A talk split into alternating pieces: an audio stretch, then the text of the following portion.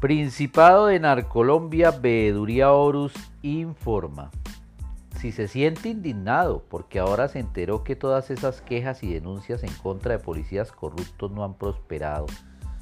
Si se siente indignado porque ahora en medio del debate sobre malas acciones de la policía nos estamos dando cuenta que había una marcada impunidad en la institución, siéntase más indignado con la Procuraduría que era la que debería de haber vigilado esta impunidad no existiera, que los procesos fluyeran en debida forma y que las sanciones actuaran como freno y contrapeso al uso, abuso, extralimitación de sus funciones y poderes y a la arbitrariedad.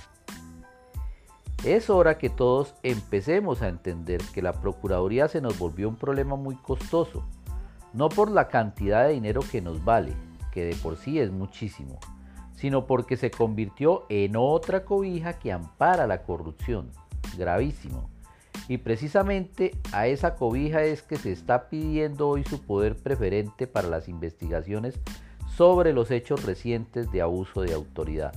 La misma que sancionó a una funcionaria por el tema de mercados en Girón con cuatro meses de suspensión y que al mismo tiempo no se ha pronunciado sobre las implicaciones del alcalde sobre el tema de esa corrupción en pandemia y con esos mismos mercados. ¿Realmente podemos confiar en una Procuraduría politizada?